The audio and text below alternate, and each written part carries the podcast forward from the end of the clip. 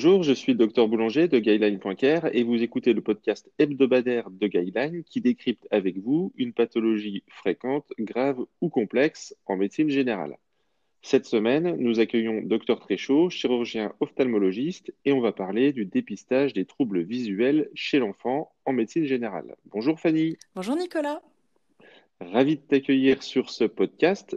Peux-tu te présenter, s'il te plaît? Eh ben, merci de m'accueillir. Donc, je m'appelle Fanny Tréchaud, je suis ophtalmo. Euh, je travaille en libéral depuis 4 ans. Je travaille à Maxéville et j'opère à la clinique de Majorelle. Ok, super. Alors, Fanny, tu viens de créer une formation en ligne d'une heure sur le dépistage des troubles visuels de l'enfant en médecine générale. J'aimerais revenir avec toi durant ce podcast de quelques minutes sur les éléments clés à retenir. Tout d'abord, euh, on pourrait se dire, oulala, l'ophtalmo, médecine générale, il faut du matériel, on n'est pas équipé, euh, c'est pas possible de faire quoi que ce soit. Qu'en penses-tu de, cette euh, réflexion? En fait, oui et non. En réalité, pour l'ophtalmopédiatrie, je pense qu'on peut déjà vraiment préparer le terrain avec très peu de matériel et quelques astuces assez faciles.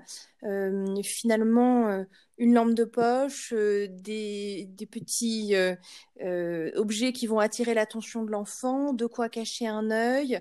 il y a déjà beaucoup d'astuces, beaucoup de, d'examens de, de premier dépistage qu'on, peut faire sans avoir beaucoup, beaucoup de matériel clinique. Ok, ouais, ouais. Et par exemple, tu dirais le, minimum à avoir, ce, serait quoi pour les troubles visuels de l'enfant pour le dépistage en médecine G? Alors, une lampe de poche obligatoirement. Avec un stylo, c'est quand même le, plus, le plus approprié. Euh, moi, j'aime bien avoir des petits mobiles euh, avec des petits animaux qui vont attirer l'attention.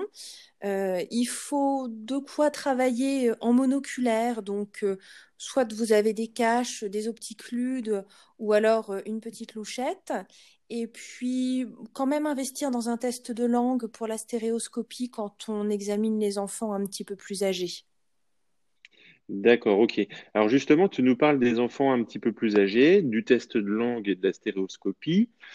Peux-tu en fait nous redire ce que voit un nourrisson, ce que voit un enfant, comment se développe euh, en fait la vision dans les premiers euh, moments de la vie? Alors un nourrisson en soi, il voit pas grand-chose. Euh, il voit en noir et blanc. On peut imaginer que le 1 dixième arrive vers l'âge de de un an et progressivement ça va augmenter euh, jusqu'à 4 à 6 ans euh, pour arriver au 10 dixième. La stéréoscopie arrive plus tardivement aussi. Euh, donc en fait il y a vraiment toute une maturation et toutes des communications qui sont mises en place entre l'œil et le cerveau pendant toute l'enfance et c'est une période avec une grande plasticité où justement on peut vraiment agir d'un point de vue médical. D'accord.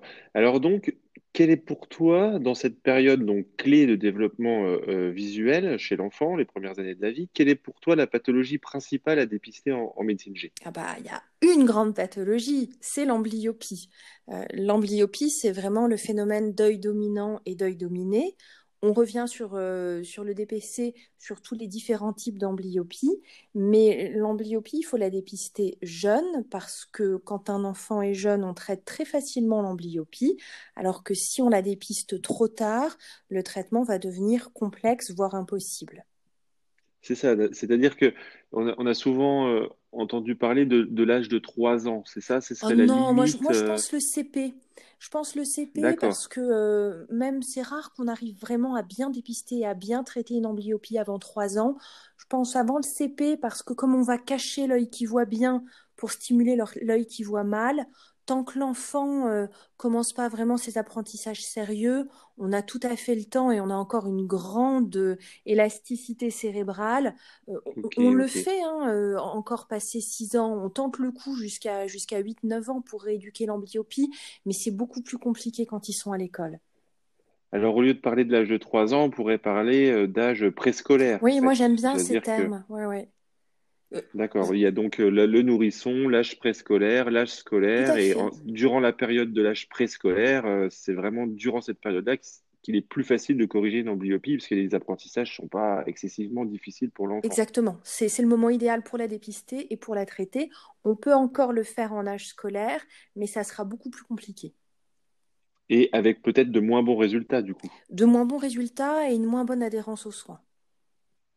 Ok. On parle aussi durant la formation des réfractos euh, automatiques, des réfractomètres automatiques. Est-ce que pour toi c'est utile, parce que ça devient du matériel qui est plus cher euh, Est-ce que c'est, par exemple, imaginons un médecin généraliste, un cabinet de groupe, euh, une maison médicale Est-ce que c'est utile? À quoi, ça sert? Alors, c'est utile, oui. Par contre, c'est assez onéreux. Si vous devez choisir, prenez un test de langue. Vraiment, le test de langue, c'est beaucoup plus accessible. D'accord. Exemple. Tu peux nous dire à peu près une gamme de prix, euh, test de langue, réfractomètre euh, automatique Réfractomètre automatique, c'est plusieurs milliers d'euros, euh, alors qu'un test de langue, c'est une centaine d'euros. Ah oui, d'accord. on n'est pas du tout dans des, mêmes, dans des mêmes zones de prix. On n'a pas non plus les mêmes informations. Le réfractomètre automatique, il va vraiment apporter des informations intéressantes par rapport aux amétropies, qu'elles soient sphériques ou cylindriques. Par contre, chez un enfant euh, qui n'est pas sous cycloplégiant, qui bouge, euh, il faut vraiment toujours savoir interpréter ce test avec toutes les erreurs que l'hyperaccommodation euh, peut entraîner. Donc en fait, ce réfracteur automatique, il va nous donner beaucoup de faux positifs en myopie et beaucoup de faux négatifs en hypermétropie, des faux négatifs également en anisométropie. Il y a peut-être guère que le cylindre qui est assez fiable à condition que l'enfant soit pas en plein mouvement quand on fait la mesure. Mais pour ceux qui ont, euh, qui ont investi dans, cette machine, bon, c'est un bon investissement, ça c'est certain. Si jamais vous voyez des, anomalies, surtout du type anisométropie ou hypermétropie, n'hésitez pas à faire plusieurs fois de suite la mesure. Ça peut vraiment aider pour un petit peu euh, gérer l'accommodation. D'accord, donc euh, le secret entre guillemets, c'est de ne pas hésiter à refaire les mesures de toute façon, chez l'enfant, c'est bah, souvent le cas à peu près dans toutes les spécialités. Il hein. ne faut pas hésiter, en cas d'anomalie, de recontrôler et, voir comment évolue l'enfant. Ah bah, en ophtalmopédiatrie encore plus. Hein. Moi, il m'arrive très fréquemment euh, d'examiner l'œil droit un jour et puis de le faire revenir pour l'œil gauche parce qu'il n'a plus aucune attention euh, au moment où on change d'œil. Et euh, voilà, c'est un peu l'école de la patience et il ne faut pas vouloir faire un examen parfait tout de suite. Il ne faut pas hésiter à, à recommencer ou à revoir les enfants dans d'autres conditions. Hein. Ok, super. Si tu veux bien, passons à des questions un peu plus perso qu'on a l'habitude de, poser donc euh, dans ce podcast. Mhm. Euh, quelle est ta source biblio de référence en ophtalmo? Euh, alors, en ophtalmo, la grande référence, c'est le Kansky. C'est un, très beau livre qui, qui est en anglais, mais qui a de magnifiques illustrations. bon, c'est pas forcément destiné pour, euh, pour la médecine G. Euh, L'ophtalmo en urgence reste quand même la Bible de l'interne. Et, euh, et puis moi, j'aime encore bien aller sur les cours de l'EMC. D'accord, ok. Quel est ton dicton médical préféré? Mon dicton médical préféré? Bah, En ophtalmo, finalement, quand on opère ou quand on soigne un œil, moi je dis toujours, il n'y a pas que l'œil, il y a toute la personne autour. Et je pense que c'est pareil dans, beaucoup de, spécialités, mais, mais donc voilà, il n'y a, a, pas qu'un œil, il y a tout ce qui va avec. Ok. Quel est le meilleur conseil qu'on t'ait donné en médecine? Eh ben, euh, la, simplicité en premier, c'est-à-dire penser à la chose qui va être évidente avant d'aller chercher un, mouton à cinq pattes. Ok, bah super, oui, ça paraît euh, de bonne loi d'essayer de, voir euh, les choses fréquentes avant de voir. Mais quelquefois, effectivement, on, on peut mémoriser des choses complexes, les garder en mémoire un peu trop euh, facilement et passer à côté des choses fréquentes. Donc, effectivement, c'est un super euh, conseil, ça, Fanny. Rester sur les choses euh, fréquentes, graves et éventuellement, après, penser aux choses complexes. Eh bien, super, merci. Félicitations encore pour ta formation.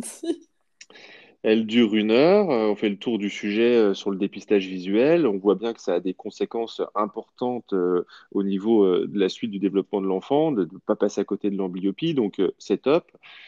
Pour recevoir ce podcast, abonnez-vous, c'est gratuit. N'oubliez pas de nous mettre des étoiles, cela nous donne du peps. Et surtout, inscrivez-vous à la formation de Fanny, elle dure une heure chrono, elle est gratuite et valide votre DPC. Au revoir Fanny. Salut Nicolas, à bientôt. À bientôt et à la semaine prochaine.